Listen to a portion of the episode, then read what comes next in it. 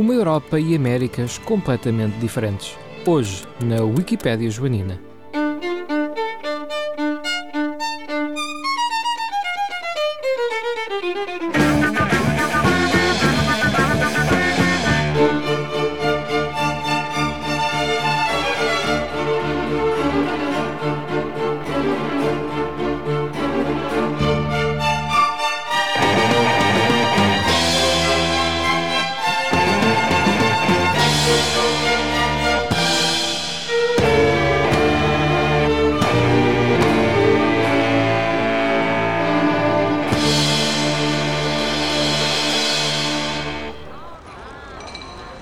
Bem-vindos a mais uma edição da Wikipédia Joanina. Hoje temos mais uma quarta-feira, a última do mês, e como tal, vamos explorar outros percursos alternativos da história, o que poderia ter sido e não foi. Hoje temos na nossa companhia o regressado João Moreira, que esteve cá na primeira edição do programa. É verdade. Ou seja, quer dizer que vocês já não têm mais convidados, já estão a repetir, já está, não é? Olha, Ou já eh, tinham repetido antes de mim. para ser sincero, já não é a primeira repetição, porque Pronto. ao teu lado está o Daniel Rodrigues, que já esteve cá tantas Duas- vezes, Sim, que já é quase tão parte da mobília como o João Simões, que está cá sempre. Olá. Ou seja, este amigo que está aqui ao meu lado, eh, quando um de vocês ficar doente, ele assume o lugar como principal. Eu diria que ele assume o lugar do Simões, se o Simões alguma vez estiver doente. Tu nunca vais ficar doente. Eu nunca vou ficar doente e eu não posso ficar doente, porque se eu ficar doente, mais ninguém sabe mexer na mesa e não há programa. Não há programa, certo. Vem para aqui o Anderson, por exemplo. Exato, fazer o- uma substituição.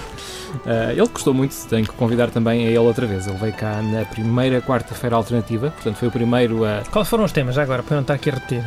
O Anderson trouxe-nos ahm, a ideia de uma união, por algum acidente cósmico, entre o Jack Rackham, o Calico Jack, o pirata do século XVII, e o Bjorn Ironside, viking do século VIII.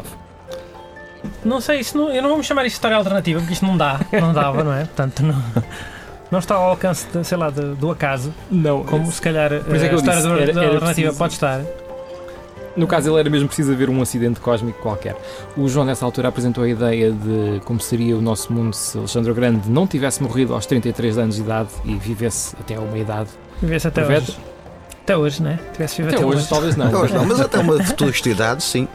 A questão é que a nossa aposta era que o legado certamente viveria até hoje. Não se Uhum. teria extinguido. Ah, Não que exagero. Acha? Talvez. Não sei.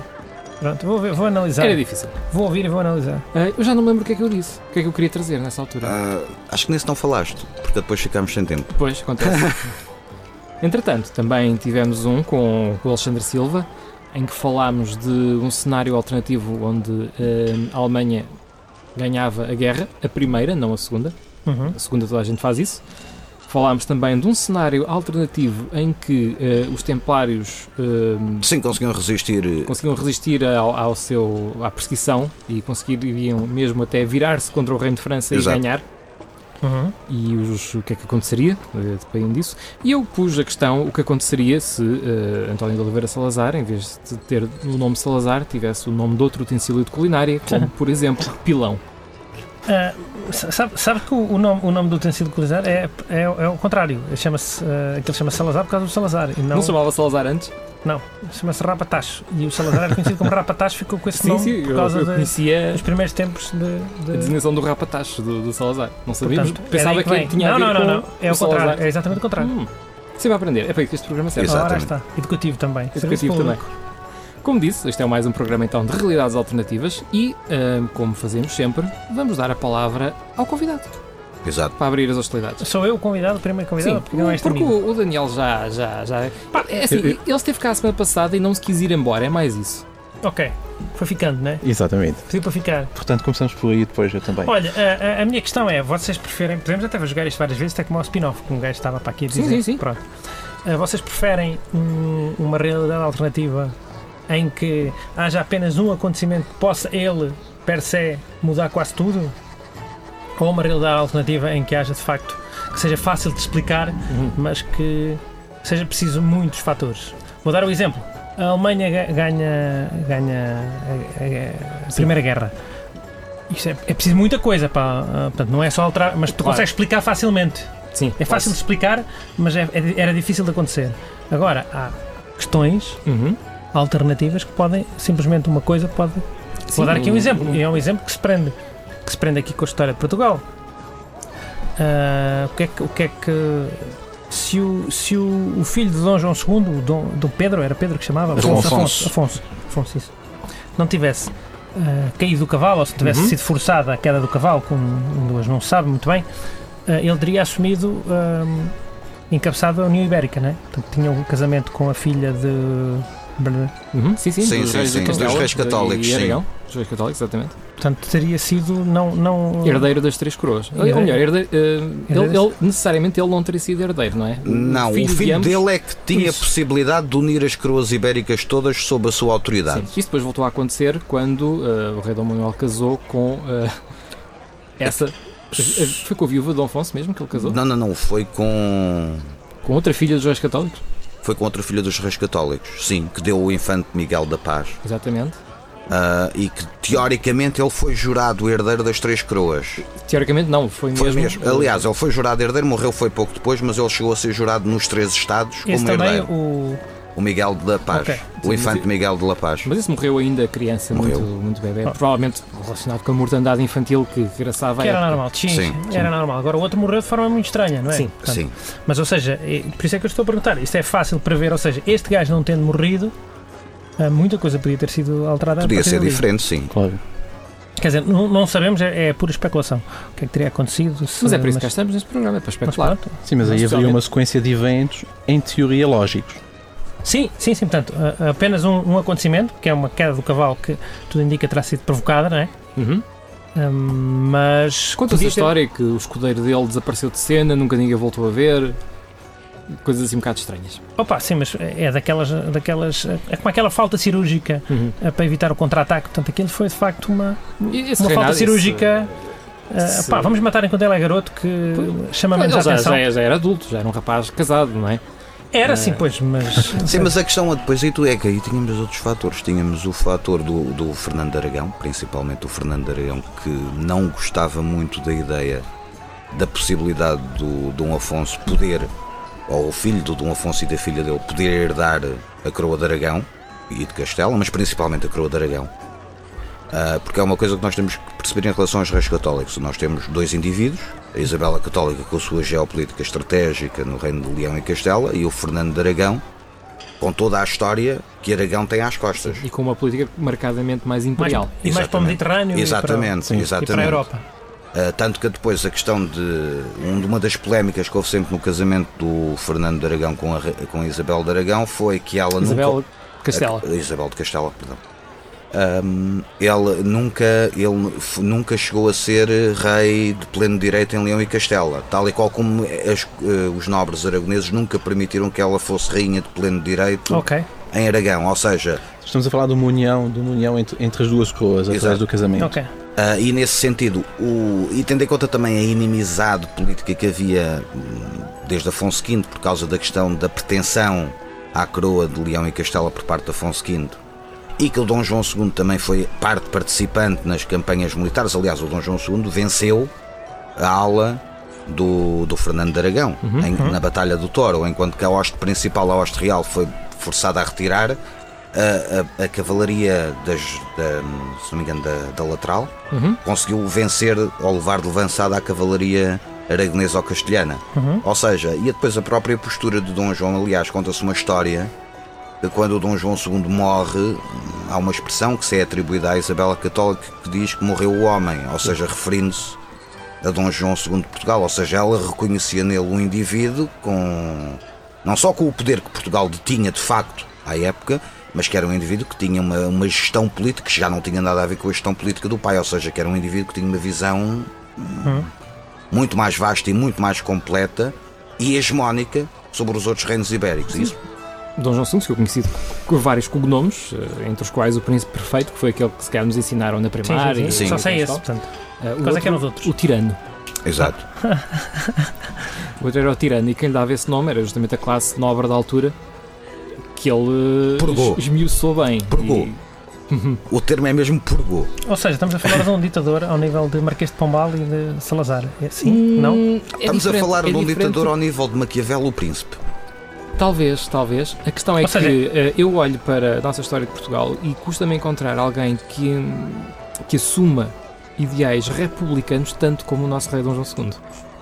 Aquilo era, era um homem, era um rei que governava efetivamente para o povo.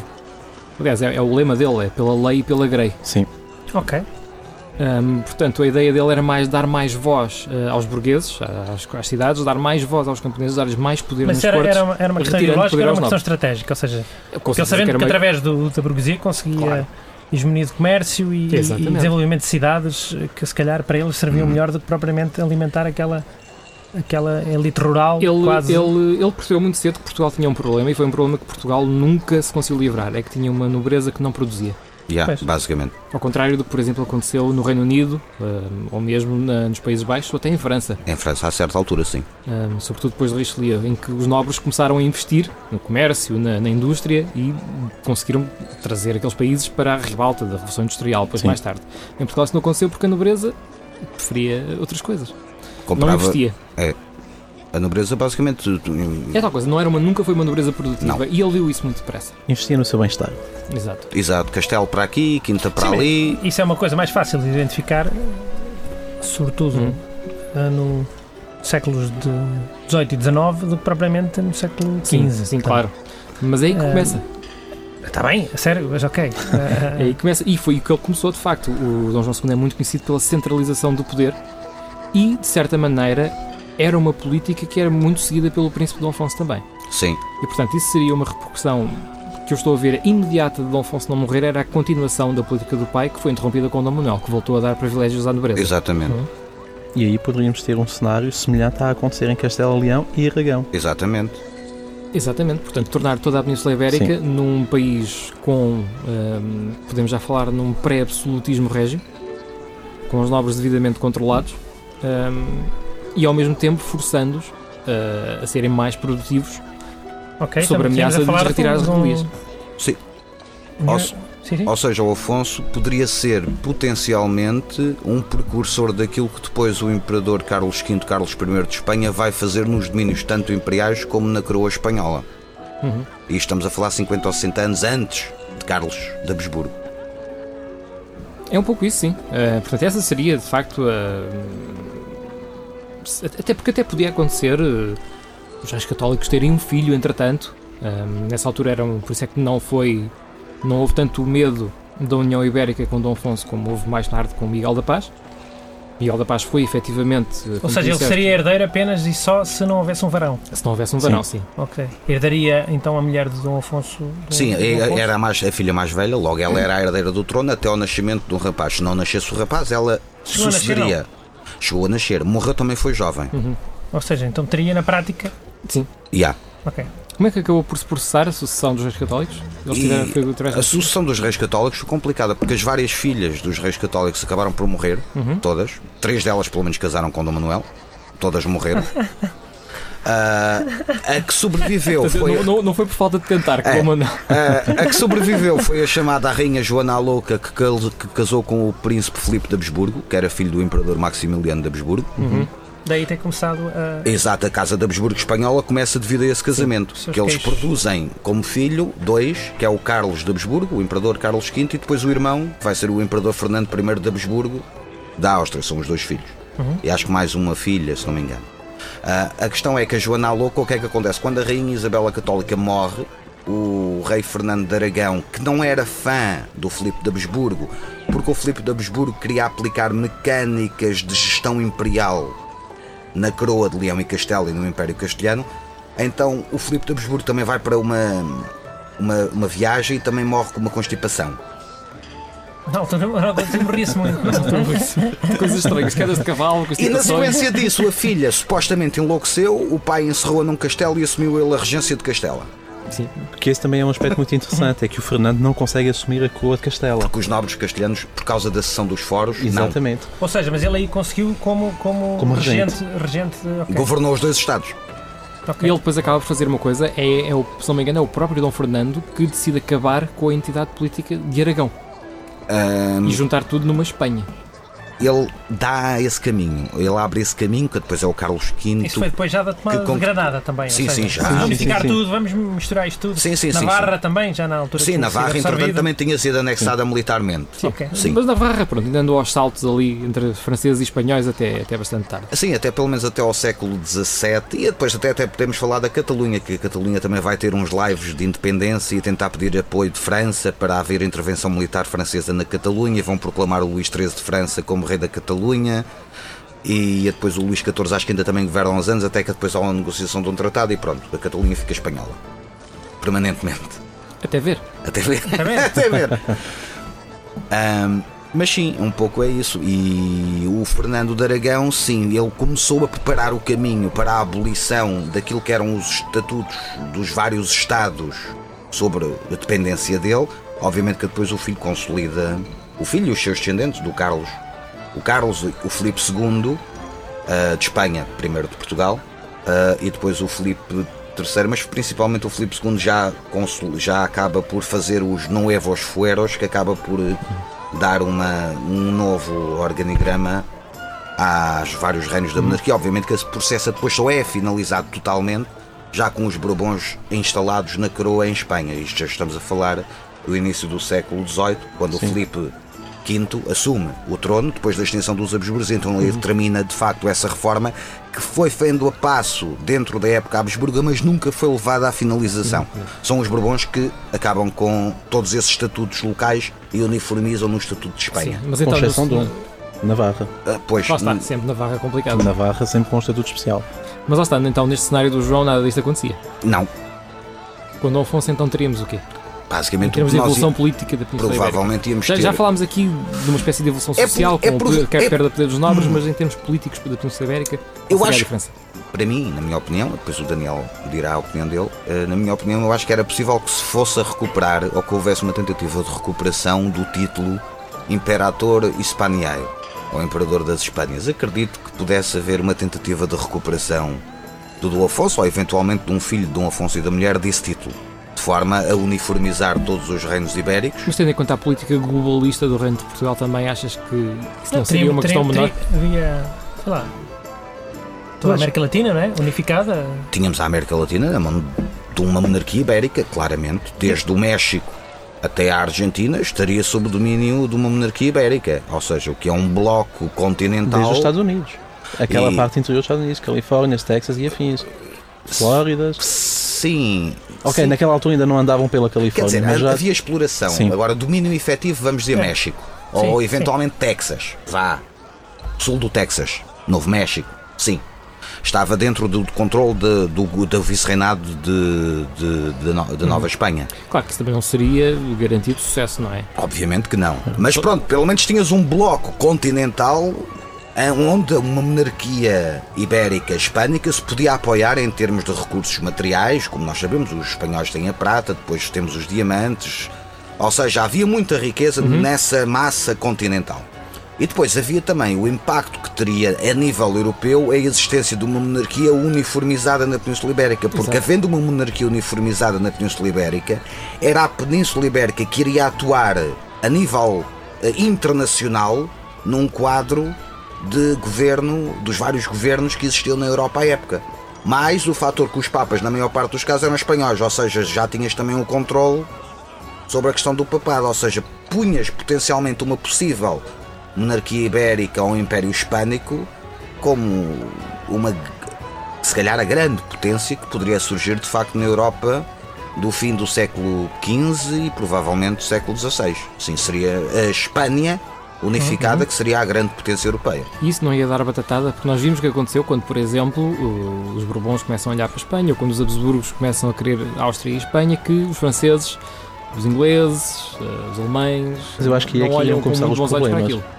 Eu acho que os problemas começavam precisamente aí. Uhum. Lá está, numa fase inicial, o Papa provavelmente aceitaria facilmente a tal ideia de Imperador das Espanhas. Ah, sim, sim, o Papa não quer outra coisa que não os reis cristãos Claro. unificados, os reinos cristãos. Agora, temos que pensar, isso significaria o quê? E é como o João disse, sendo um Papa aragonês no bolso do rei de Aragão, Claro, de certeza que não ia pôr... eh, mas repare, isso, isso, isso também seria assumir o quê? Que a reforma não iria funcionar? É que havendo a Hum. reforma, digamos que o Papa acaba por perder o poder que tem em relação a vários países do norte da Europa. Sim. seja a Inglaterra, sejam as Províncias Unidas. E portanto aí teríamos essa lógica de desafiar a Espanha unificada ou um Portugal hegemónico. Ah, é, que, é que nem sei que nome é que nós daríamos. Espanha. A, é que nem sei que nome é que daríamos a isto. Acho que o termo Espanha ficaria bem a essa, esse bloco. Já agora uma questão, que língua aqui íamos falar? Provavelmente acredito que falássemos três línguas. Porque provavelmente seríamos trilingue. Provavelmente haveria o português, o castelhano e provavelmente aragonês. Não achas que o castelhano, sendo mais, uh, Hum, mais representado por uma população maior na Península Ibérica, não iria ser hegemónico em relação aos outros? Será que na altura o castelhano era falado assim por uma maioria da população se da. Espanha? Hum? Se calhar foi essa centralidade que fez com que difundisse para o resto. Ah, ah, só para a primeira, a primeira gramática da língua portuguesa, a primeira vez que houve de facto uma, uma intenção politizante até de unificar Uhum. a língua portuguesa das razões a mais alguma, é de 1563 ou 1560 e qualquer coisa. Portanto, é muito posterior. Sim. Portanto, eu não sei se existiriam ah, gramáticas ou se tínhamos um dialeto contínuo até, provavelmente até teríamos um dialeto contínuo até a Catalunha, daqui até Uhum. Aragão, uma coisa mais ou menos em que houvesse diferenças, se calhar nas principais cidades, mas que depois no- Uhum. nos entretantos não houvesse uma, uma, uma diferença muito marcada. Talvez. Podíamos há sempre a hipótese de estaríamos todos a falar portunhol. Sim, ou então uma coisa, em vez de portunhol podíamos chamá-lo hispânico. Uma fusão das três línguas, Era uma coisa, havia de ser uma coisa mais ou menos, até, até ao dia em que alguém resolvesse criar uma, uma, uma, gramática, Uma gramática e um com base na capital. Uhum. Exato. E qual é que seria a capital na altura? Não sei. Depende. Se fosse Lisboa, se calhar não seria muito Provavelmente era uma capital dupla. Provavelmente haveria Lisboa e acredito que provavelmente a capital do lado espanhol. Não, Sevilha. Acho que sim. Achas? Por causa do Porto. Não sei. Se pensares na mecânica, Eu, eu, eu ia mais para Barcelona do que para Eu Sevilha. por acaso também estava a pensar em Barcelona. Barcelona, pode ser também, Pá, sim. Sevilha era um porto rival de Lisboa. Sim, está bem, ok. Não de Sim, um sentido. ok. Porto Mediterrâneo Sim, ok, as duas um Atlântico. Lisboa-Barcelona, faz sentido, sim. E em cima? Faria sentido ter algum porto em cima? Não, A Biscaia, não sei. Que não, não tem grande interesse. Portanto, estaríamos a falar de uma coisa virada para, o- para, para, o- Mediterrâneo e para as Américas. Sim, porque essa monarquia ibérica não só herdaria eh, os desígnios expansionistas para as Américas e para a exploração atlântica, mas teria por defeito herdar também a expansão aragonesa do Mediterrâneo. Uhum. O que poderia sim. também ser problemático para o país. Uhum. Ou para, para esse Estado. Porque estarias a olhar para dois locais que não são exatamente os mesmos. E portanto com dinâmicas também elas diferentes. É. Sim, claro. E isso poderia ser a morte do artista. Isso há quem diga que foi a morte da União Ibérica, que foi não Sim. ter passado a capital do Império das Duas Coroas não é? para Portugal. Mas agora há outra hipótese, não nos podemos esquecer também que a monarquia do Sacro Império era eletiva, por isso, a haver um imperador hispânico, também não seria impossível que ele não pudesse ser eleito Sacro Imperador. Se isso acontecesse, que tudo bem, é verdade que as mecânicas do Sacro Império seguem uma mecânica muito própria, mas imagina que havias um imperador das Espanhas e ele era eleito também imperador do Sacro Sim, Império. Mas era um cargo mais simbólico, cada vez mais o cargo do Sim. Imperador Romano. Sim, que era uma, era uma federação de várias coisas, repúblicas e brararacas, assim, E principados e bispados É. e coisas desse género. Tudo o que se pudesse hum, imaginar na altura. Há alguma coisa mais a acrescentar a esta ideia que o João Moreira aqui trouxe para já? Não, para já acho que lancei e. Sim, e- é, é uma e daqui questão uma boa discussão para, para pensarmos. Vamos passar a outra? Vamos? Vamos? Daniel, Força. queres apresentar uma? Ah, ok, eu vou, vou pegar aqui numa ideia um pouco de um, de um- de um período histórico mais recente, digamos assim. Uhum. Portanto, um período histórico que aconteceu há cerca de 100 anos ah, e tem a ver com, com a Revolução Russa de 1917. Portanto, como nós sabemos, enfim, o, o resultado ahm, dessa guerra civil foi o fim do Império Russo, portanto, o fim do, do czarismo e a instituição de um Estado socialista, marxista, e portanto que serviu de exemplo durante décadas ahm, para a expansão do marxismo noutros Estados, seja de um ponto de vista de organização estatal ou de apoio a partidos comunistas em vários países. E portanto aqui a, a- ideia seria pensar se quem tivesse ganho a guerra não tivesse sido os vermelhos, Uhum. mas os brancos. E portanto aqui as forças czaristas. Os, bielorrussos. Os bielor... Também. Podemos Os pensar neles, também. podemos pensar neles. Ah, neste caso, não os russos brancos, mas portanto as forças brancas. Ok. Ah, portanto, forças czaristas, em que tivemos vários Uhum. focos de- de forças brancas lutando com- contra os vermelhos, em várias partes do, do, do antigo Império Russo, em alguns casos também com apoio de forças estrangeiras, Uhum. e portanto isso consegue verificar-se com apoio americano, com apoio britânico, com apoio francês, Hum, com apoio japonês. Sim, com apoio japonês na Ásia, sim. Exatamente, e portanto aqui a questão seria pensar o que é que teria acontecido se os brancos tivessem ganho. Isto assumindo que a família imperial russa tivesse sido eliminada. Uhum. Ok, esclarece-me só uma coisa. Ah, para isso acontecer, há algum momento-chave ou era preciso uma série de momentos-chaves que, entretanto, acabamos por ter vários momentos, porque, Ok. porque aqui a guerra acontece em vários cenários por, Do todo, Império. por todo o ex-império. Ok. Portanto, seja na, na frente dita ocidental. Ou seja, não bastava um Não. acontecimento para virar o curso da história, neste caso. Não, eu, eu duvido, por exemplo, um assassinato de Lenin tivesse posto fim à guerra. Mas, Hum. mas e um assassinato de Trotsky, que era o líder militar? Não era relevante. Não? Hum, Ele, é assim, o Trotsky não era. Ele faz a organização do exército bolchevique, sim, mas ele não era. hum, Não era o comandante militar, o ou seja. general que Os dizia- generais eh, que combatem pelos bolcheviques são aqueles que depois mais tarde vão ser purgados na época de Stalin. Ou seja, esses é que são os comandantes militares dos bolcheviques. O Trotsky é o organizador da mecânica operacional Ok. do, do é mais exército. ideólogo ok. do que. Ok. Mais, mais- parece mais encarregado até da logística. Ok. Isso. Ou, ou- melhor, eu, eu acho, e aqui, e aqui pegando na, na, na questão do Moreira, acho que há um evento que poderia ter evitado a revolução. Pronto, mas então estamos a falar antes da Mas guerra. aí já estamos a falar antes antes. da divisão Não estamos a falar vermelhos e de brancos. cenas tipo o Hitler morrer em criança ou o Marx morrer em criança, não Não, a não. falar nada disto. Não, aqui seria mais os aliados não terem colocado Lenin a caminho da Rússia. Ah, o comboio, pois. Hum, Os aliados não, os comboio. alemães. Foram os alemães. Foram os alemães. Foram os alemães. Pronto, imaginei que os alemães não tivessem enviado Lenin para a Rússia.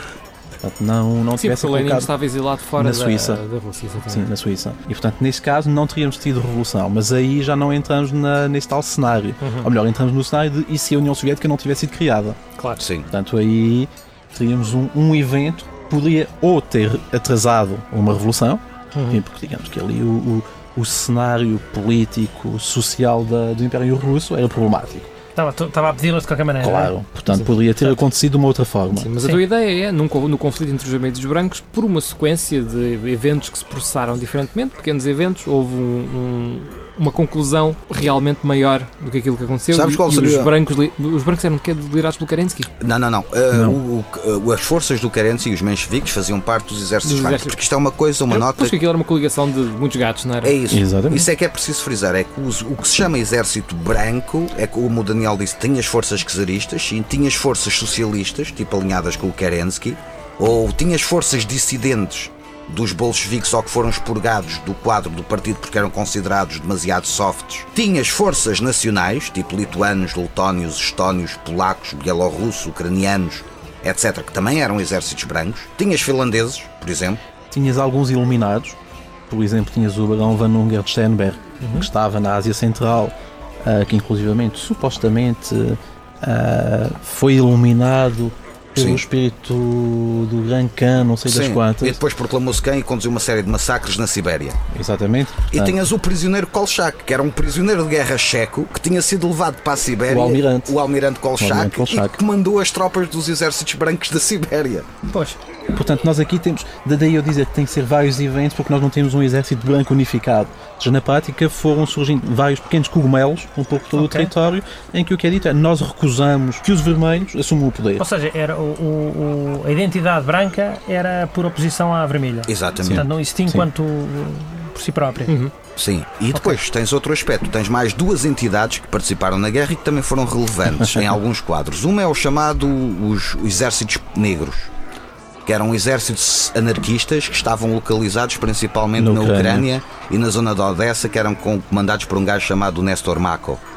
que basicamente também desencadearam várias campanhas militares ali na zona da Ucrânia. E depois tinhas os chamados exércitos verdes, que eram exércitos de patentes militares, de milícias locais, principalmente na Ásia Central, e que estavam ligados a um certo renascimento nacionalista ou resistência à russificação que se tinha estado Ou a seja, verificar.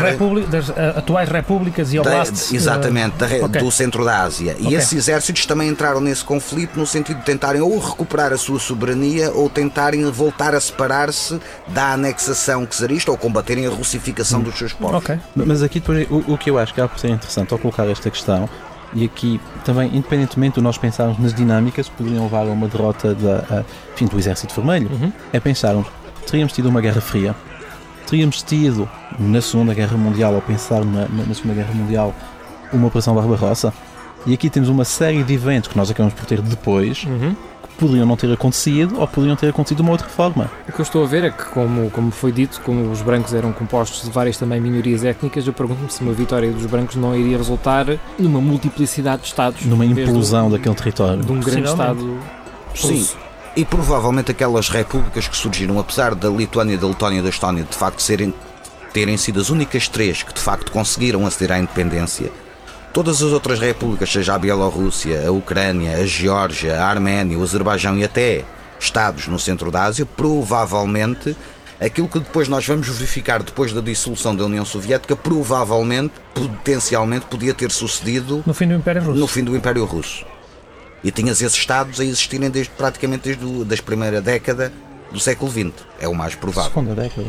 Segunda década. Sim. Década de 20, essencialmente. E se calhar mais do que os que temos agora? Uh, É possível que É sim, possível, potencialmente sim. Mas aqui eu também acho interessante nós colocarmos a questão tentar saber, será que é- esses novos Estados teriam tido a capacidade de sobreviver? Estamos a falar de um período que é, que é de muita pois, ou mudança. seja, seriam anexados pela China ou por. Poderiam ser anexados pela China, daquele lado, poderiam ou ser pelo Império anex- do Japão, mais tarde. O Japão provavelmente ia papar a Sibéria, principalmente o Kamchatka, que esse era o objetivo político deles. Também Sakhalina, ali, aquela zona. Sim. Sim. Vladivostok, isso provavelmente ia ficar sob a autoridade do Império do Japão, não tenho dúvidas acerca disso. Ok. Depois, eventualmente, ali, lá para os anos 30, 40. Será que otomanos a apanhar as partes, as partes turcas? Os eh, otomanos, os otomanos Talvez são... a região do Cáucaso do Sul, O Cáucaso Sul, sim, Arménia, provavelmente. Geórgia, Azerbaijão. Isso podia ter reflexo também na política otomana, ou no que nunca aconteceu, ao Império Otomano depois da Primeira Guerra. Talvez, talvez. É assim, o que nós temos é um Império Otomano que também é derrotado. Sim. Ah, mas na verdade, digamos que o Império Otomano, ou melhor, a Turquia, que surge a seguir, tem uma série de questões por resolver. Ainda hoje. Ainda hoje Sim, acaba não tem continuidade étnica, por exemplo, não é? Sim, sim. Se nós pensarmos na zona oriental da Turquia, estamos a falar de curdos, portanto não estamos a falar de turcos. Curdos, arménios ao norte, Arménios ao norte. E, e gregos na parte. Atenção, na parte arménios, os que sobreviveram ao massacre. Bem entendido.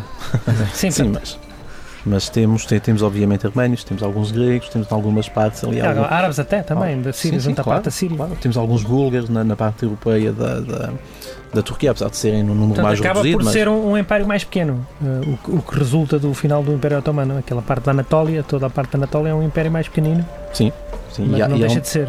e há uma tentativa de reinvenção do Estado, enfim. De dizer Sim. nós agora somos um Estado laico Sim. e, portanto, criar uma nova ideia de pertença àquele Estado, dizendo nós não vos estamos a controlar, dominar, vocês aderem a uma nova ideia.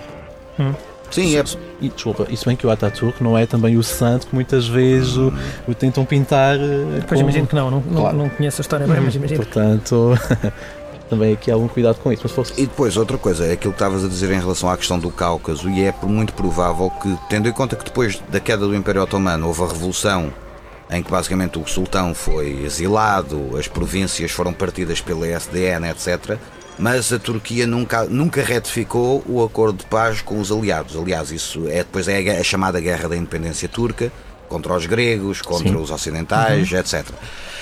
É provável que nesse cenário, com a dissolução do Império e com uma vitória dos brancos, é muito provável que a Turquia conseguisse recuperar parcialmente território, pelo menos até à zona do Eufrates.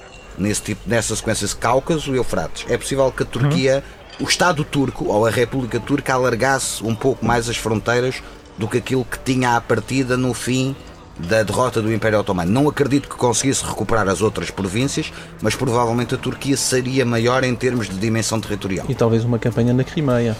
Para os Provavelmente. tártaros. Sim, Uhum. provavelmente também. Sim, senhora. Portanto, muitos reflexos de uma possível vitória branca no conflito civil na, na Rússia. Sim. Sim, senhora. Queres acrescentar alguma coisa? Não, acho que não, que enfim, então, novamente é um, é um daqueles cenários que poderíamos estar aqui a falar horas e. Todos enfim, eles, mas. E, enfim, Sim, já agora, uma eh, série de. possíveis- Falámos das, das partes das, fron- das fronteiras da Ásia e, e se na Europa teria alguma, teríamos, sei lá, interesses finlandeses em anexar a Carélia ou de... Os finlandeses provavelmente fariam esse esforço no sentido de integrar a Carélia dentro da República da Finlândia. Quer dizer, se bem a Ca- a Carélia t- foi perdida nessa altura, portanto, digamos que provavelmente não teria sido perdida Ah, ok. num cenário deste. Não Ok. sei, Sim, não sei. é, sim, sim, sim, sim, ficaria, sim, sim. ficaria na... Ficaria na sim. mesma sob a autoridade da República da Finlândia. Mas sim. talvez houvesse um- um- uma, uma tentação finlandesa de tentar ir um pouco mais além. Não parece o estilo, não Coisa- parece o estilo deles. não, mas- não parece o estilo deles, talvez hoje em dia. Na se, altura, calhar, se calhar na altura sim, não sei. não. Mas pouco mais, pouco mais. Sim, outro cenário possível dessa situação é que podia resultar numa união Finlândia-Estónia. Era possível. Sim. Sim, a Estónia não era muito alemã ainda na altura. A Estónia não, a Letónia sim. Tinhas os balto-germânicos, certo? Fundamentalmente na. Letónia e na Lituânia. Também tinhas alguns nas Estónias. Na não? Lituânia, não. Não, na Letónia. Não, Era Estónia, Estónia, Estónia e Letónia. e Letónia, sim. Mas em termos de percentagem, concentravam-se fundamentalmente na Letónia, não era? Ah, não, ou, ou melhor, sim, tens aquela parte toda da Curlândia, portanto, a, a- a zona de Riga, Sim. de Riga para cima, portanto, Ok. até ao Báltico, até ao Báltico, até ao, ao Golfo da Finlândia. E, portanto, tinhas aí uma série de. de enfim, uma minoria aristocrata germano-balta que alinhou com os russos, Sim. ah, obviamente. Enfim, tinham, tinham, tinham a massa. e, Isso vem, portanto, vem de quando? Vem dos cavaleiros teutónicos ou, ou é, ou é- Vem essencialmente dessa altura. E, E, e do, que aí e do temos- reino da Prússia? e o reino da Prússia posteriormente, mas portanto com, com os teutónicos na, naqueles territórios há uma colonização do território por Uhum. parte dos alemães e portanto Ok. vão ficando progressivamente portanto, com posse de terra e assumindo o, o, o controle da terra naquele, ah, naqueles territórios.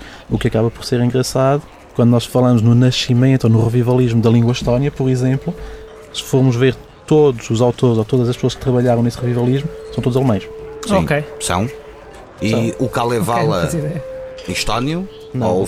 Kalevala é finlandês. E depois tens o Kevala estónio. Não, sim, é o, é, é, é, é o Kalevi Poeg, que é basicamente a mesma coisa do Kalevala, mas fizeram ali uma pequena reinvenção. É Kalevala, como que é o, que é o épico histórico É o épico do- dos finlandeses, dos como, como os finlandeses. nossos Lusíadas. Exatamente. Depois tens o, lá está, o Kalevi Poeg na, na, na, na Estónia, que o herói é o Kalev, que era um dom gigante. Sim. E a mulher dele, É linda, a linda. é linda. Ou seja, os gajos eh, partilham uma supostamente uma Sim, identidade sim. mitológica comum. Hum. Sim, depois linguística e Sim, cultural. linguística eu já portanto, sabia, sim, agora não sabia sim, se sim. culturalmente tinham. Por isso é que eu acho viável esse cenário que a Finlândia pudesse até eventualmente expandir-se para o território da atual Estónia, acredito. Se, se houvesse esse interesse, mas é, é- e, depois para passarmos enfim a outro cenário, se nós pensarmos nessa altura da, hum, da fragmentação do Império Russo, foi criado um grão-ducado germano-balto, Uhum. Pois foi. que durou pouquíssimo tempo, porque basicamente no dia em que as tropas alemãs saíram do- do- dos, dos Estados Bálticos, no final da Primeira Guerra Mundial, eles chegaram à conclusão de, ok, como é que nós defendemos isto?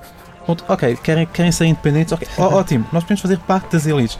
Não, não, não, nós, nós já não queremos aqui alemães, ponham-se a andar. E portanto aí Ok. a história Ah, dos alemães acabou. E não te esqueças dos Freikorps, que foram voluntários do Império e do Exército Imperial Alemão, que foram para os Bálticos combater a Sim, favor sim. dos brancos. Sim, sim, sim. Por acaso, em Tallinn é engraçado, há lá uma parte na, na zona alta da cidade, acho que é uma instituição ah, ahm, cultural.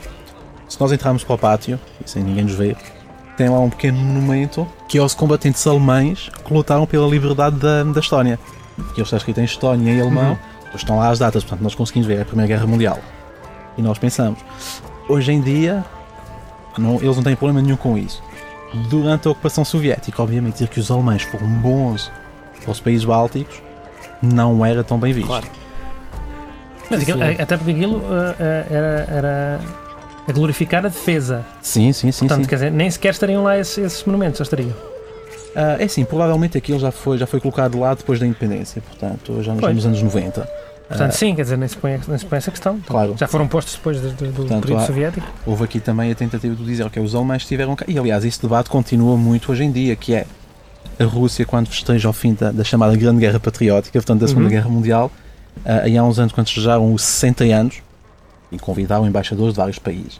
E os embaixadores da Estónia, da Letónia e da Lituânia disseram: "Ah, não, nós não vamos. Nós não vamos aos festejos em, em Moscou. Mas vocês são embaixadores residentes, têm que vir. Nós não, vocês não nos libertaram de nada. Ou melhor, libertaram, mas ficaram cá vocês depois. Isto, pois, mas eles eram piores que nós, nós Ah, éramos ok. bons. E portanto houve ali uma polémica, porque estes três países disseram: nós, nós não. Sim, isso é uma coisa agora, um à parte, que tive a ver no processo da fragmentação da União Soviética e da separação das repúblicas soviéticas, em 91.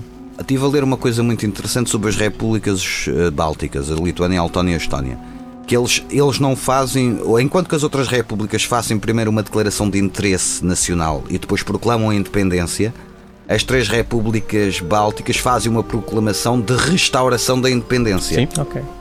Sim, porque segundo eles, oficialmente eles nunca perderam a independência. Aliás, este ano, portanto 2018, eles estão, estão a festejar o centenário da independência. Ok. Portanto, eles tornaram-se independentes em 1918, Uhum. com o final da Primeira Guerra Mundial, e para eles aquele hiato de ocupação soviética, ou portanto de, de estarem dentro do, do- da, da União Soviética. Ok, não foi reconhecido no- por eles como. E internacionalmente não era reconhecida as três repúblicas, a Lituânia, a Letónia e a Estónia, apesar de existirem no armamento soviético como repúblicas socialistas soviéticas, Sim. ao contrário das outras, não tinham reconhecimento internacional porque era considerada ocupação militar soviética. Ok, não, não sabia disso, tinha Sim, senhora. noção dessa. Uh. Vamos passar a outro período temporal e geográfico. Uh, Eu, na altura, o tema que eu tinha pensado é o mesmo que estive a falar com o Daniel, por isso podes falar tu. ok. Então, olha, eu vou, eu vou colocar uma questão. Mas arranjas outro. Uh, Ah, não há problema. Eu vou colocar uma questão, eh, até hum, me passa pela cabeça por alguns acontecimentos recentes. Eh, Aproximam-se as eleições do Brasil, não é? Ah, Cada vez mais perto. E recentemente eh, tivemos a tragédia do Museu Nacional do Pois Brasil, foi, que sim. ardeu e perdeu-se imensa história. Um museu que está também ligado à história de Portugal, porque foi lá que residiram. eh, que residiu a família real durante o seu período no Uhum. Brasil, quando o Rio de Janeiro foi capital do, do, Foi, não foi no do Reino catete. Unido. Não foi no catete. Também, mas era, mais, era é uma família real, não tem só um palácio. Ok, sim. Eh, e eu alternando, não é? Dona Maria viveu lá, Dom João viveu lá. eh, aliás, a Dona Maria deve lá ter morrido, de certeza. A Dona Maria, a Dona Maria I morreu lá e a Dona Maria II nasceu lá, nesse Exato. palácio. Ahm, a minha questão é muito simples. eh, e se a família real portuguesa nunca tivesse saído do Brasil? Isso, isso, eh, por acaso, imagino que haja livros mesmo sobre isso, Uhum. brasileiros. Acredito que sim. É Acredito. um bom cenário his- histórico para explorar em termos de história alternativa. Conhece, mas conhece algum? Eu acho que já vi coisas desse género, sim. Mas são sempre feitas com algum ligeiro humor, não é? Uhum. Portanto, é sempre uma. Fazem um Sim, porque o, o brasileiro gosta muito de Gosta, gosta, gosta, gosta. brincar. Mas a verdade é que não sei. português. A, a- verdade é que o, o- o- Pedro ficou lá, não é? Portanto, Ficou lá há algum tempo, depois acabou por voltar. ah, pois, mas acabou por deixar lá uma família, uma família imperial. Exato. E a questão Portanto, é por que razão é que ele voltou, não necessariamente porque quis voltar. Lá está. Ele voltou É porque assim. pensou o seguinte: porra, porque é que eu abdiquei da coroa portuguesa? Eu sou rei de Portugal. Ele, ele, ele voltou porque quis. Sim, ok, não, não, não foi obrigado, não foi lá ninguém com, E depois com porque ele mosquetes atrás, anda para Portugal. E depois porque ele fez a geneira como imperador, que ele meteu-se na guerra da independência do Uruguai e levou na pala a força toda. Ele meteu-se na guerra de independência do Uruguai porque não queria que o Uruguai fosse independente. Queria Pois que está o bem, Uruguai mas, mas o brasileiro. Império Brasileiro foi derrotado militarmente pelas forças da Argentina, do Paraguai, da Bolívia e o que levaram na boca. Sim, no- da- da- quando anexou a, a província cisplatina. Sim, exatamente, a Pronto. guerra da Cisplatina, que ele levou na boca. O Império Brasileiro levou na boca, do Paraguai. Mas, ou seja, isso, essas anexações, tanto dessa como da, da, da Guiana Francesa, foi no seguimento das invasões napoleónicas. Ou seja, Ah, não ou seja é. atacar. a- te- podemos, aqui podemos atacar a Espanha e a França, enquanto. Não, não, já foi posterior, já foi depois da, da queda de Napoleão, ou seja, já foi no Brasil independente. O Brasil Uhum. torna-se independente em 1822, com Sim, o exato. grito do Ipiranga. Sim, A Guerra da Cisplatina, se não me engano, começa em 1830, 28, 29, começa por aí. Uhum. Ah, com a revolta do Uruguai, que já tinha começado antes, ou mas, seja, mas a anexação, a a anexação anexação por parte do Brasil. do Brasil é, é na sequência dessa revolta do Uruguai, o Brasil anexa militarmente o território do Uruguai. Ok. Ah, obviamente que isso vai levar a que, como o Uruguai fica na posição estratégica da embocadura Uhum. do Rio da Prata, primeiro a Argentina nunca quis portugueses do outro, Ok, do ok. outro lado. Eu achei que fosse o contrário, que tivesse sido anexada nessa altura e que tivesse havido depois a guerra pela independência da mesma, passado umas décadas. Não, não, foi, foi, foi, Foi- foi no seguimento? Foi no, foi no seguimento. Eu achei que tinha sido mais Foi tempo, até porque Uhum. Houve, houve- houve fundações de eh, há Sim. cidades que foram fu- fundadas lá, portanto, por isso é que. Ah, Sim, a questão de Sacramento, a colónia de Sim. Sacramento, mas a que- a questão de Sacramento sempre foi uma coisa muito polémica, mesmo na nossa diplomacia internacional, porque os espanhóis eh, e então os, os colonos argentinos não achavam que Portugal tivesse direito a estar Uhum. naquele território. O governo português achava que sim, porque fazia parte de um tratado que tinha sido negociado anteriormente. E havia continuidade territorial. Havia continuidade etc, territorial, houve uma série de colonos portugueses que basicamente foi aquilo que os americanos fizeram no Texas, tipo, mandaram-se para o Sacramento e fundaram lá aquilo. Isso, ok. Vá lá fazer. Ah, e então aquilo estão lá portugueses. Logo, o governo português do Brasil tem a obrigação de defender aqueles portugueses que estão em Sacramento. Mas o vice-rei de Buenos Aires, epá, meus amigos, não é assim. Não, pode ser. Pá, parecias os Jorge Jesus a falar português. Espanhol. Isso parece um bocado os russos agora, não é? Ai, ai, minorias russas, então nós vamos aí. Mas nós conhecemos muito bem essas histórias, não é? Ah, há minorias alemãs, ah, há minorias húngaras, ah, há verdade, minorias não é sei das verdade. quantas. Há os É. sudetas.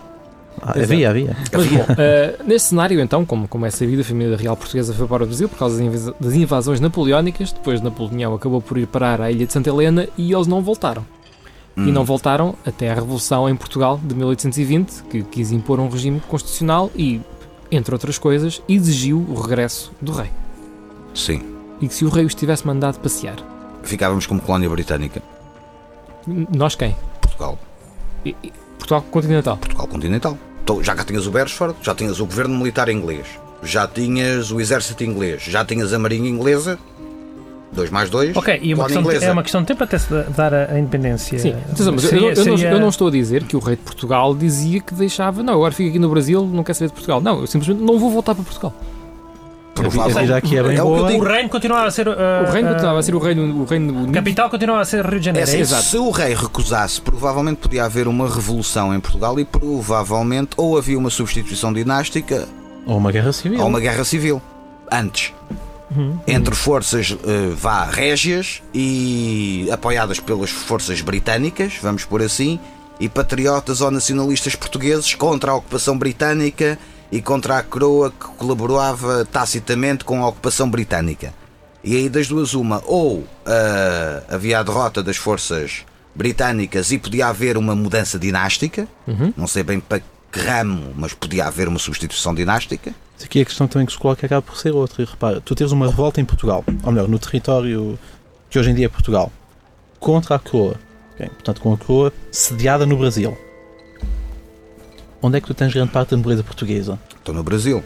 Portanto, quem é que lidera a revolta?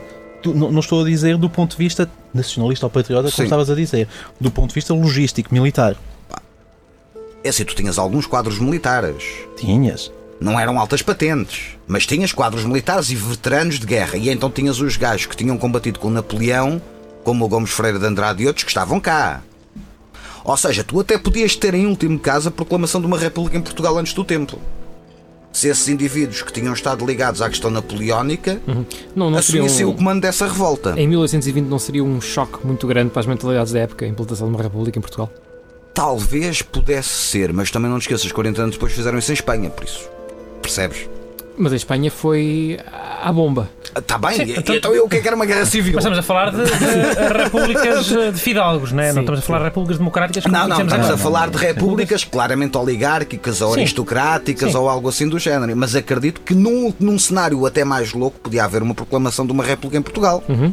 Dentro dos moldes de uma república francesa, ou com base no código napoleónico e coisas Sim, do sim. género. Podia. Eu confesso que eu tenho dificuldades com a parte logística, é que eu estou a pensar num exército britânico em Portugal com o apoio tácito da coroa portuguesa. "Epá, Uhum. vocês esmaguem qualquer revolta que vocês aí tenham. E estamos a falar de um exército competente, De um exército profissional. de um exatamente. exército profissional. Do- combateu do- durante Tá anos contra exército mais poderoso do mundo. Sim, mas repara uma coisa: tu tens os soldados da Legião Francesa que não são um exército profissional também. Não fizeram a campanha da Rússia, não, fiz, não combateram nas campanhas de Napoleão, também são militares de carreira. Sim, mas lá está, para uma revolta, eu creio que seria possível. Para vencer a revolta, eu pessoalmente. Pá, não tenho- sei, tenho isso que isso as minhas depois também dúvidas. podia haver solidariedade transfronteiriça com os. Brigadas internacionais antes do tempo. Pá, também podia ser, tipo, tinhas cá os republicanos espanhóis e coisas do género a combaterem em Portugal, é possível. Em nome Sim. de ideologia. E não te esqueças, Republicanos. já havia gajos como o Garibaldi, como o Mazzini e outros gajos já andavam por aí. Pois é, andavam, pa- andavam por aí, mas a pensar mais em Itália do Tá que em bem, Portugal. mas, mas sim. ouve, se o Garibaldi foi primeiro para o Brasil e depois foi para a Itália, também não é impossível que viessem mercenários italianos ou antigos, ou até polacos, porque não, eles não tinham Estado, bastava ter esse dinheiro para lhes pagar. Sim, sim. Aí, aí já faz sentido. Mas olha lá, esses, esses- essa elite que fez a Revolução de 1820 também não era abertamente monárquica, muitos deles. Eram liberais. Mas, Sim, mas os liberais Tá não são bem, republicanos, tá bem, necessariamente. mas houve-se o rei. Se, E sabemos das palavras do Alexandre Herculano, não é? Sim. Que ainda estamos à espera que, que Pá, mas imagina que o rei. se concretizem. Mas é, mesmo por mais monárquico que tu fosse, imagina que o rei vias claramente que a família real não demonstrava o interesse patriótico. Acredito que esses monarcas ou pensassem noutra opções ou até, porque não numa questão republicana. Mas a questão aqui, e acaba por ser outra, é o que é o interesse patriótico? A Exatamente. partir do momento em que tu dizes é reino de Portugal e do Brasil, o Brasil é parte de um reino unificado. Ou seja, tu não chamas aquele território de Portugal porque não é o território de Portugal, mas é parte do mesmo Sim, reino. também não é colónia já. Ou seja, deixou de ser colónia. O Brasil deixou de estar numa posição secundária. Sim, claramente. Mas. Opa, mas eu também acho que as próprias elites brasileiras, não sei se elas também não apoiariam. O regresso da, da família real portuguesa. Bom, já cá saudades. tempo suficiente. já- Sim, basem, basem. Vá, voltem lá para Portugal. Também Olha- tinhas que ver o cenário na parte dos brasileiros e da elite brasileira que também já estava a preparar mais ou menos a coisa para uma separação. É, por isso mesmo é que Dom João VI disse ao seu filho: fica cá tu e, e proclama a tua independência disto antes que algum gajo qualquer o faça. Porque nunca podemos esquecer, 1820 nós estamos na sequência das guerras napoleónicas e o impacto da Revolução Francesa sentia-se na Europa E, ainda. e na América. E nas, e nas Américas. Ou seja, estamos numa época de mudança que depois culmina, em último caso, com a chamada Primavera dos Povos em 1840. E 8, sim. 48. Ou seja, é 20 anos de 1820, percebes? Ou seja, o espírito da revolução, o espírito revolucionário não desapareceu na Europa, apesar da derrota de Napoleão. As consequências diretas da Revolução Francesa e do governo napoleónico estavam disseminadas pela Europa Sim, toda. e nós também vemos isso nas colónias, nas colónias espanholas na América, e portanto tens uma série de revoltas. E o Brasil acaba por Sim, ser um caso interessante. bem. eh, Há, há uns estados que funcionam no Norte e na Argentina, e depois, e depois há o Paraguai, que ninguém sabe muito bem como é que funciona no século XIX. É simples. Eu mando, tu obedeces. Não obedeces, morres. Sim, mas eles no Paraguai tinham coisas estranhíssimas, como as pessoas eram obrigadas a tirar o chapéu à autoridade Sim. Sim. E se não tivessem chapéu para tirar eram presas.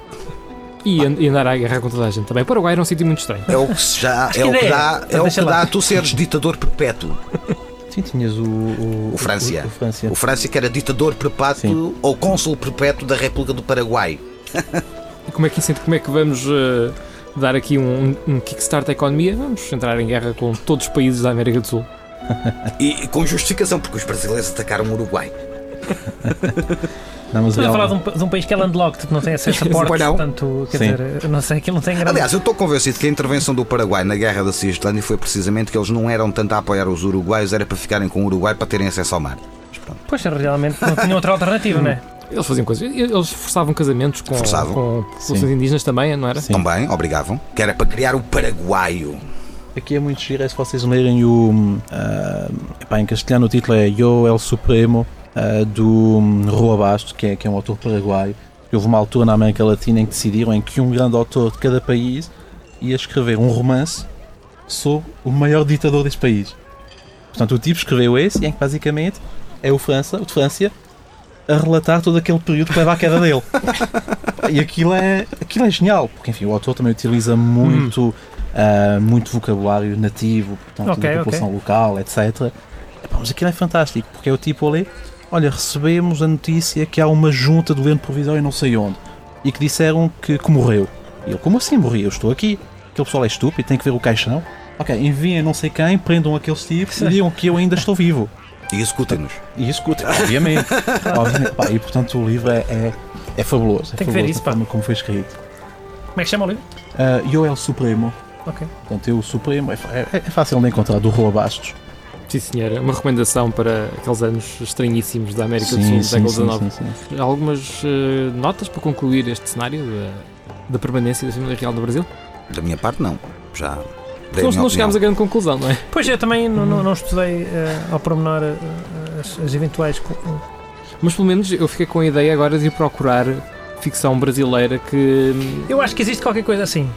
Eh, pelo menos há alguns, alguns romances mais ou menos satíricos sobre a família real, portanto é provável Uhum. que exista algum Sim. ah, por, esse, por esse cenário de que isso. Sim, senhor. Acho que existe um, um, um, um, um autor eh, chama-lhe ficção científica, Uhum. que, é um, que é um gajo que faz eh, mesmo essa questão. E, e- e- e ele de facto quase certeza que tem, tem alguns contos sobre, sobre a família real ah, portuguesa no Brasil. No quase Brasil. certeza. Sim, senhor. Eu acho que é o Gerson Lodi Ribeiro, deixa-me cá ver. Ah, sim, é um nome que eu, falar desse que eu conheço. Conheço. Acho que já vi Mas o nome é dele. eh, acho que já vi o nome dele naqueles. hum, posso Coletâneas, não é? Eh, não, não, coletâneas não. Também, também coletâneas. Mas tenho a ideia que já vi o nome naquela uma coleção que havia da Caminho, que era Caminho de Ficção Científica. Isso, Uns livros é, azuis. ele teve, teve. Tem aqui um chamado Outros Brasis, pode ser este. Hum. Eu não percebi se o, eu estava a tentar perceber se o Outros Brasis é de Uhum. facto um romance ou se é uma coletânea de contos com várias Com esse nome Hum. parece uma especulações. coletânea. Parece, mas pelo que eu estou a ler dá-me a ideia que é. Uma coisa só, não acho Que é? um romance. Ah, não, acho que são vários. Tem aqui, sei lá, Nova Holanda, Pá, tem Nova Holanda, presumo eu que os holandeses tenham Sim. ficado no- na zona de Recife. Sim, sim, sim, da Olinda Recife, sim. É. Eh, e o zumbi dos Palmares, portanto, que haja tenha havido uma revolução de Hum. maiores proporções dos Sim, sim, escravos sim, sim, sim. Palmar, sim, o João, que- o João Figueiredo falou disso também. E que é a derrota no Paraguai, Sim. portanto há aqui uma Sim, série de, ok. de- de coisas que são, podem ser interessantes. Sim, Pode ser que porque uma está, é? pela, pela dimensão do Brasil, há uma série de cenários, mesmo para a alternativa para o Brasil, Sim. que tu podes. Sim, esse gajo acho Tu que podes praticamente se dedica a isso. É... Mais, se os franceses não tivessem sido expulsos de São Luís do Maranhão.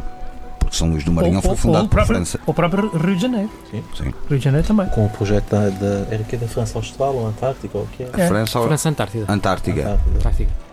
Depois tiveram o outro, o outro projeto Que era o liderado por um cavaleiro de Malta. Sim, acho que sim. Francês. Não era liderado por protestantes? Não. Eu tenho ideia que foi Um era, mais do- um. um era por um cavaleiro. O, o, ideia o da- Austral, o tipos que Austral era protestante. Guanabara. Sim, eu tenho ideia que a ideia da Nova Esse era França e da França Antártida foi, começou com o Richelieu a querer mandar protestantes por fora. Não era um Não, cavaleiro de então. Malta. Eu tinha a ideia que era um cavaleiro de Malta. Só que a Fra- França Antártica ainda existe. É o quê? Hum? Aquelas ilhas no sul do Índico, Catano. Ah, Tem, a França Austral tem, tem ali umas ilhas Talvez. para sul e depois lá está, tem aquilo que estávamos a falar aí há umas semanas da, da Antártida. Tem lá muito Ah, sim, não- parte do sim, mas- Nem, nem falar só isso, existe uma série de ilhas ali no. Índico, Uhum. a sul da, da, da, de Maurícios e etc. É, mas pá, há umas coisas tão estranhas. Eu há uns Man, tempos pá, eu, estive- eu ouvia sempre falar de Clipperton. Clipperton e não sei o que. Mas olhas para o nome, aquela porcaria nem é francesa. Mas aquilo é francês. Yeah. E que fica ali na costa oeste da América, mais ou menos na zona da América Central, mas portanto no, no, no Pacífico. E aquela porcaria, acho que tem lá tipo uma base militar com dois ou três tipos, tens lá três ou quatro. Mas é francês da isso? comunidade No científica. Pacífico? É francês. É, é francês. Que é uma coisa ali, pai. Eu cada vez que eu vi Clipperton, eu pensava, aquela porcaria deve ser britânica. Não, francês. E tem umas ilhas no Índico, é a mesma porcaria. É Clipperton, então. É, basicamente é Clipperton. E tu tens umas ilhas no Índico que é exatamente a mesma porcaria, em que tu tens um jandarme, pá, que está ali não sei quantos meses, Coitado, passa lá um barco de vez em quando, olha, toma, come, desenrasca-te. E o tipo, quanto, o tipo só deve estar a pensar, foda-se. Aquilo é, é como andar nas plataformas de petróleo, não é? O gajo está lá, É, três meses vai rodando. E depois tens aquela cena sempre estranha de maiote, Sim, sim, sim. que é a questão com as Maurícias. Opa, mas a questão de maior, a questão de maiote é basicamente o que, o que eles foram fazer, é o que muitos dizem, algum pessoal diz que Portugal devia ter feito com Cabo Verde. Um dizem que Portugal devia ter ficado com Santa Lúcia. Pá, pois dá perfeitamente para ficar com Uhum. uma. Ficavas com a Ilha de Príncipe, ficavas com a. Mas eu acho que com- Santa, Santa- Lúcia era desabitada. Não? Era? Portanto, a lógica era essa, quer dizer, Portugal podia lá ter ficado com uma base ou coisa do género. Pois. E os franceses foram fazendo isso em muitos sítios. Aquilo é estranho até depois a fronteira franco-holandesa também, não é? Sim. Ah, onde? Em, Em em, São- em São Maria? São, É, são, São são, Martin. são, Martin. São. Onde tens aquele pessoal todo maluco por causa dos aviões, não é? Exato. Yeah, é uma rua, literalmente. Tipo, tens uma rua no Exato. meio da cidade que divide a parte holandesa. Opa, eu acho que vi há pouco tempo o, uma, não sei se foi numa série, se foi num filme, desses mais ou menos policiais que eram passados Uhum. no. Normalmente são aqueles policiais muito light. Que, opa, e havia uma altura em que os gajos de facto atravessavam a fronteira e não podia porque não tenho jurisdição ali, daquele lado. E o gajo atravessava e. Ah, Isso, é, ai, acho que isto se faz lembrar um filme francês, acho que era aquele é possível da, que tenha sido mesmo. Aquele sim. da fronteira, pá, como é que ele se chamava? Não me recordo. Com, com, com aquele ator, eh, acho que o gajo é belga, francófono. Ah, já sei qual é que estás a falar, o Rihanna de Carré. Rihanna Com- Claret, Sim, exatamente. tens o Danny Boone, que é. Porque aquilo basicamente passa-se na altura em que tens Schengen a entrar em vigor. E portanto passa-se na zona de fronteira É, entre é, França e a exatamente, é a Bélgica. altura da abertura tens o Danny Boone do lado E francês claro que os tens, guardas fronteiriços e tens o Benoit da Já não Poirot qual foi? Não foi nada uma cena policial levezinha, foi no. no Narcos. Ah, sim, sim, Quando o gajo sim. foge para a Uhum. parte holandesa, não estava em Aru, Aru, Aruba, sim. Aruba, é depois para holandês. São Martinho. Andava ali numa cena qualquer e os gajos conseguiram apanhar o gajo porque tinha atravessado. que eles tinham um convênio com não sei quem e não tinham com outro, uma cena assim qualquer. Foi no último Narcos. Mas isso são daquelas coisas fantásticas. Ainda hoje, ainda hoje estava a ler, sabes? Eles sabem que eu interesso muito pela Estónia e pelos países bálticos. Pá, na zona de fronteira da Estónia tem ali uma parte que é conhecido como a bota de Satsé, porque aquilo parece uma bota. Hum. E é, acho que é, não sei se é o único sítio dos poucos sítios onde tu podes entrar na Rússia sem teres visto ou, co- ou coisa do género. Porquê? Porque a única ligação entre duas povoações na Estónia é passando pela Rússia. Já tens uma estrada e tu podes passar por lá, sem visto, com duas condições. Primeira, tens que ir acima, acho que é de 70 km hora. Não podes abrandar. Foda-se. Não podes olhar, não podes ver nada. Exatamente. E não podes parar. Ou seja, para, sei lá, e pá, há queres dar mamilo? Foda-se, estou a arrasco, tenho que parar. Preso. Tens gajos, não, mas é assim, a polícia russa naquela zona são gajos do FSB.